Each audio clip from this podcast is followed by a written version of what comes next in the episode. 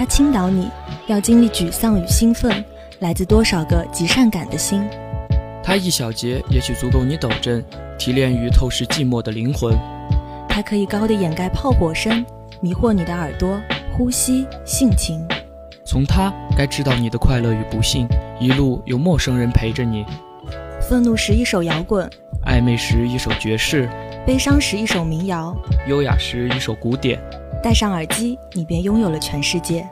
感谢永远有音乐，把心境道破，把情绪抚摸，悦动心声，倾听你的全世界。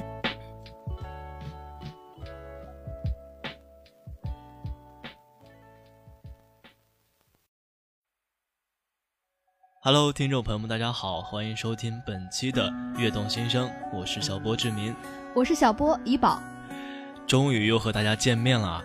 上一周呢，找了别的小博来替我代班，也是因为当天有很重要的事情要去做，所以不能来台里录音。那我觉得五月刚来的时候，从五月一号劳动节开始，就注定是一个很繁忙的一个月。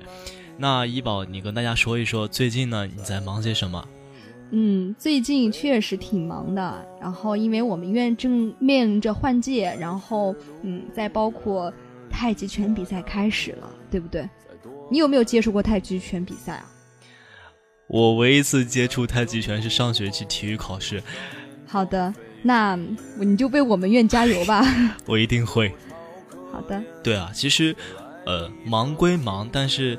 最近有很多次听到身边的人在说“丧”这个词，我觉得我们忙是一种充实，并不代表我们要去丧。我们要用一种积极的心态去面对生活当中所要面对的一切。有句话，昨天开会的时候老师跟我说，他说有些事情呢，你开心也要去做，你不开心也要去做，那何必不是开心的时候去做呢？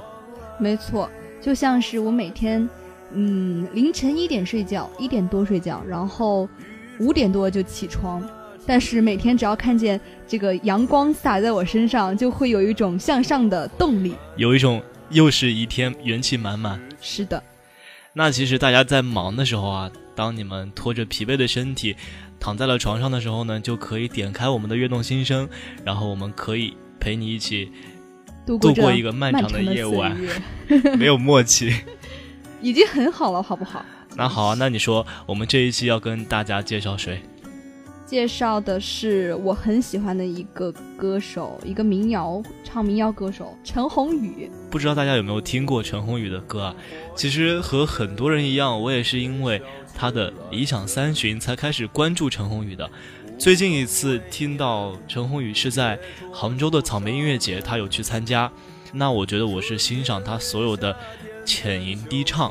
唯独听到那一句“你渴望的离开只是无处的停摆”，当听到这句的时候，就有一点像，就是眼眶会红。嗯，对，因为就像有人说过，他的声音像一壶好酒，然后呢，可以让人假醉后痛快的为往事流泪。想起卡尔维诺说过一句话：“我以为人生的意义在于四处游荡流亡，其实只是掩饰至今没有找到愿意驻足的地方。”比起飘零，更让人害怕的是飘零做了归宿。其实这句话呀，我在很久之前我还发了一条微博，因为我觉得这句话说的特别好，所以呢，有的时候作为自己的心灵鸡汤，随时的启发自己，让人记住，呃，这种飘零的感觉，应该吧。这里跟大家分享一个彩蛋啊，呃，每当我遇到很烦或者说很难去做的事情的时候，我一般会做两件事。一个就是在微博转发锦鲤，一个就是拿鸡汤安慰自己。我觉得在微博里边发东西，会比我在朋友圈里边对对对要好。我一般就是有些话不想在朋友圈说，然后会自己偷偷的去微博发。对我也是，就是我不想在朋友圈去散播一些负能量。对，因为我觉得。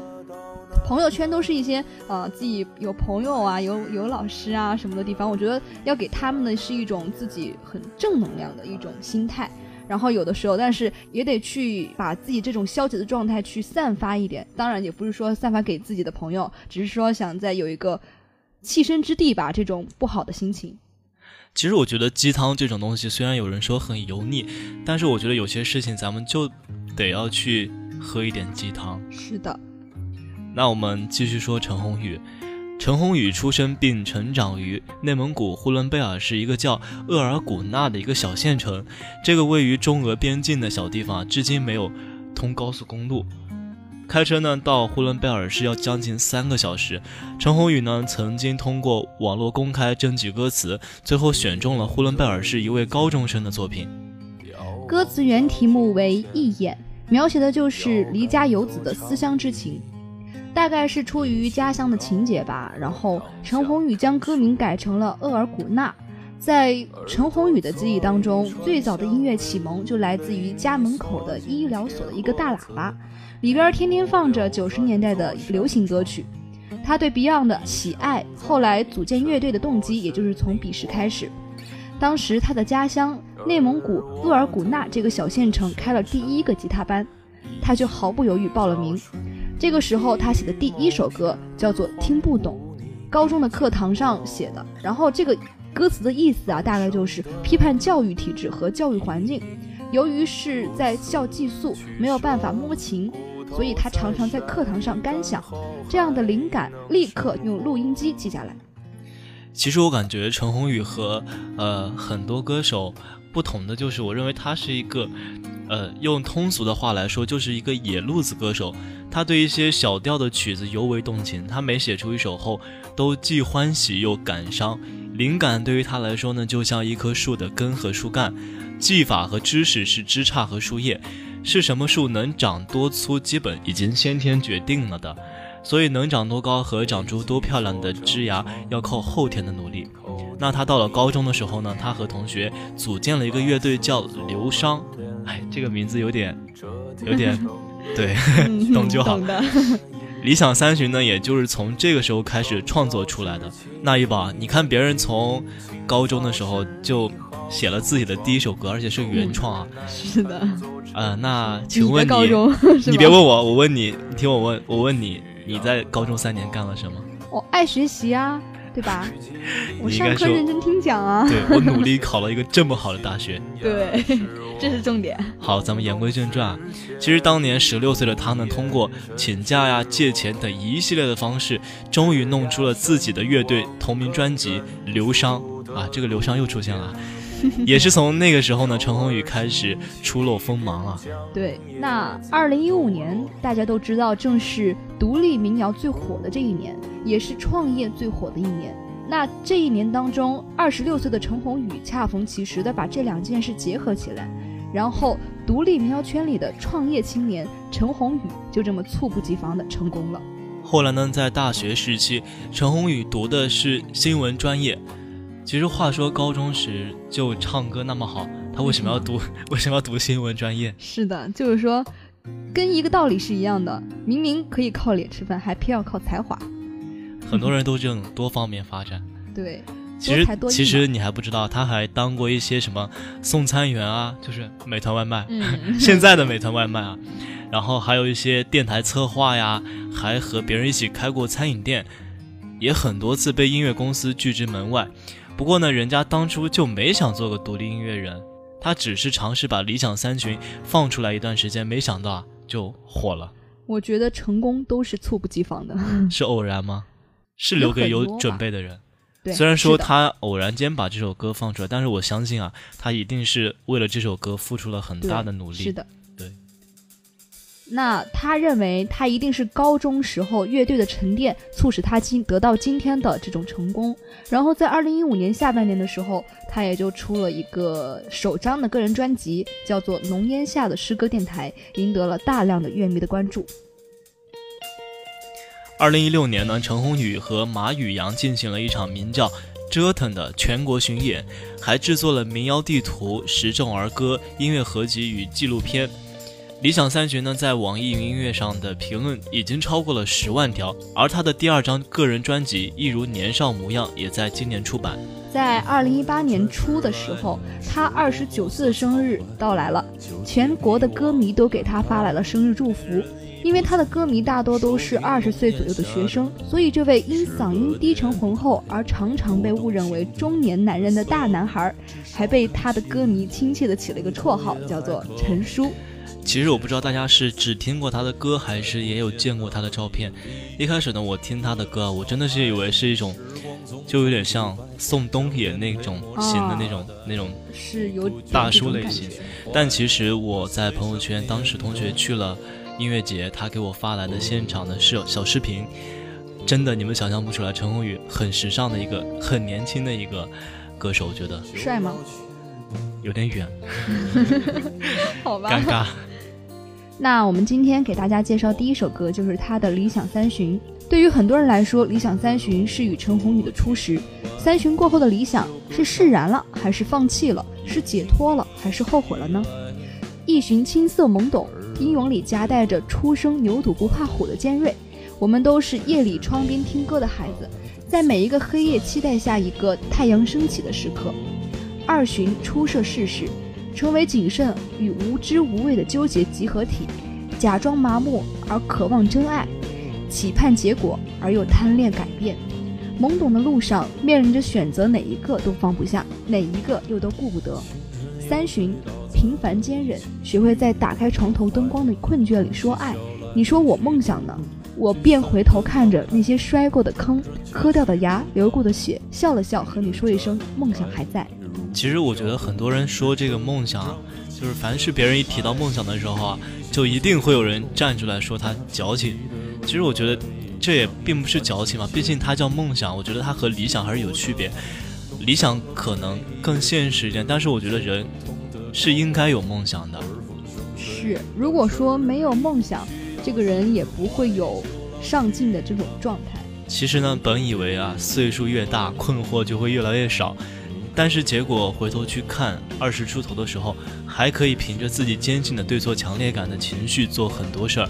如今呢，很多事情都模糊了，更多的时候选择接受与平和。不过那些青春时的冲动啊，那些关于理想的故事，却总能在某个夜深人静的时刻，准确地击中神经。有句话叫这样说啊：青春又醉倒在寂寂无名的怀，辗转却去不到。对的站台。那我想今天的音乐关于陈鸿宇，或许也关于我们每一个人的理想三旬。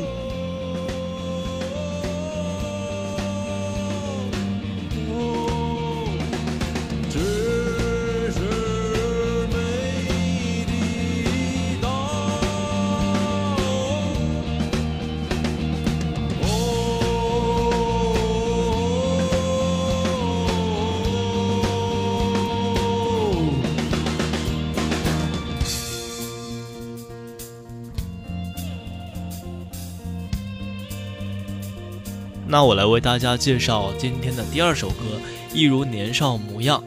这首歌呢，也是一首很火的歌啊。其实谈起年少啊，我觉得我好像现在好像没有太多的资格去谈起我的年少，因为我正青春。哦，好吧。其实每个人心中啊，多少都会有一点触动。就是我不知道你是否还记得，面对未知依旧勇敢的自己，是否总能感到。面对人生莫名充满猎奇的能量，是否还能清晰的想起？面对理想呢，仍然可以斗志满满的执念。陈鸿宇的第二张个人专辑《一如年少模样》，给大家呢的这个思考的契机。陈鸿宇也细细的回想了整个专辑的创作过程。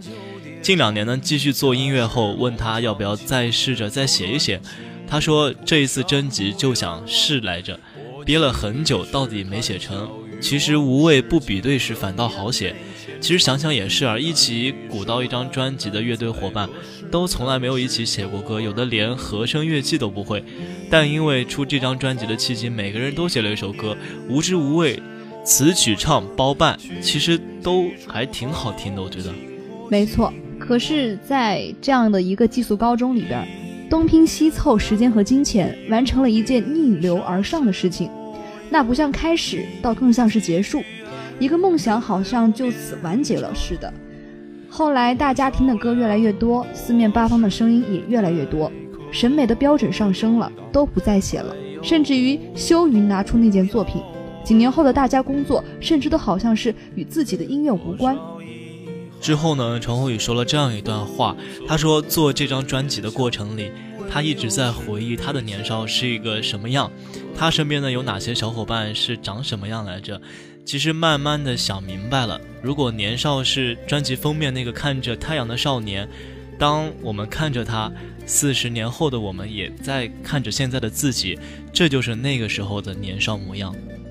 到时回看现在，人在变，但作品是定格的，记录了此时此刻的状态，在某个夜晚和几个已经年老的好友喝茶聊天，听着这个时候的声音，会很满足吧。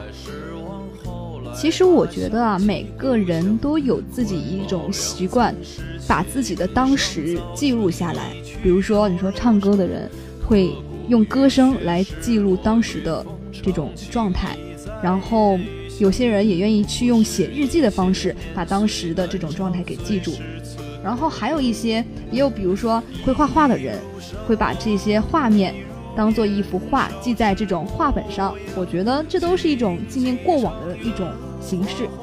我有点难过，少一种人你没说，坐在台里的人，不同的。其实上一期他们，呃，上一届的老播他们退台的时候，我想他们的想法可能和我们刚才最后说的一样，他们的声音呢，可能以后也不会再经常的传送到听众的耳朵里，但是他们所录的每一期电台。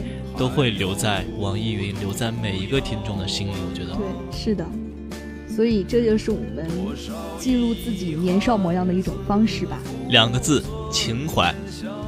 哇，你真的说的太对了。我记得我前两天还在大篇大篇的说情怀，真的。对，我觉得情怀这个东西很美好，真的。不算矫情，和梦想一样。对，看似抓不着，但是只要你。有一丁点的感受，你就会触动很大。是的，就像陈鸿宇的每一首歌、每一张专辑，他都记录着当时的成长经历。正是因为这样，他们才显得格外有意义。就像我们的每一期节目，它都保存在台里的电脑里，它也记录着我们的成长。是的，说的好有道理啊！为自己鼓掌，为我鼓掌，为我们台里鼓掌。对，优秀的南农之声。好的，时间已经差不多了。我们今天的这一期节目就是为大家介绍了陈鸿宇，希望大家可以喜欢他的这两首歌，也喜欢我们南农之声。大家听完本期节目呢，就可以去听一听他们的歌，缓解一下自己所谓的丧，说不定明天又是能量满满的一天。是的。好的，我们这一期的节目到这儿就要跟大家说再见了。我是小波怡宝，我是小波志明，我们下期再见，下期见，拜拜。难难难于难在的是求而不。